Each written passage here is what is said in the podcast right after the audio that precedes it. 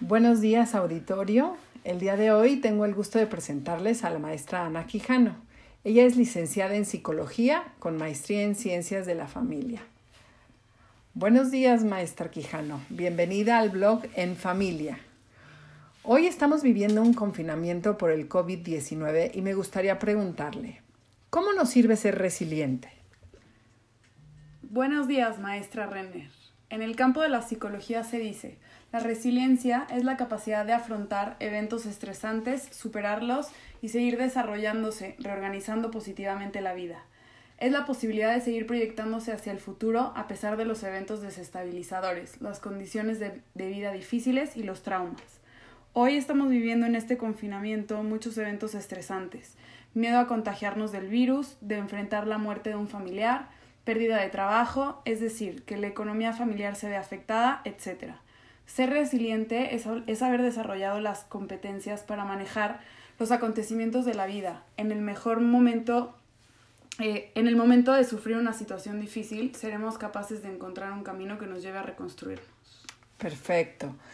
Y maestra, ¿cuáles son los resortes de la resiliencia? Es decir, las personas resilientes poseen algunas características que les permiten responder mejor ante los problemas y las dificultades.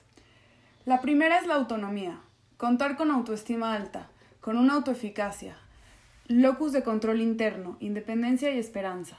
La segunda es la resolución de problemas, contar con un pensamiento crítico, ser creativos y la capacidad de generar cambios.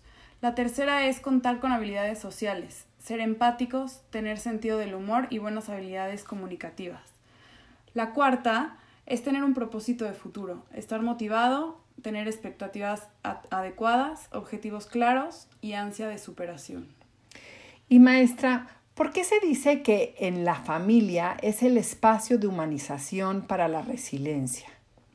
Porque la resiliencia familiar es la capacidad desarrollada en la familia, sacudida profundamente por una desgracia, para sostener y ayudar a uno o varios, miembros, varios de sus miembros víctimas directas de circunstancias difíciles o a construir una vida rica y de plena realización para cada uno de sus integrantes a pesar de la situación adversa a la que se ha sometido el conjunto.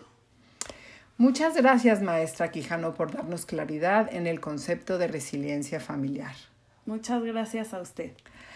Pues querido auditorio, los dejamos con este pensamiento para el día de hoy. Eh, habrá que eh, revisar estas, eh, estos resortes que la maestra Quijano nos dio el día de hoy y empezar a aplicarlos para generar estos hábitos y de esta manera ser resilientes en este confinamiento. Que tengan una buena tarde todos.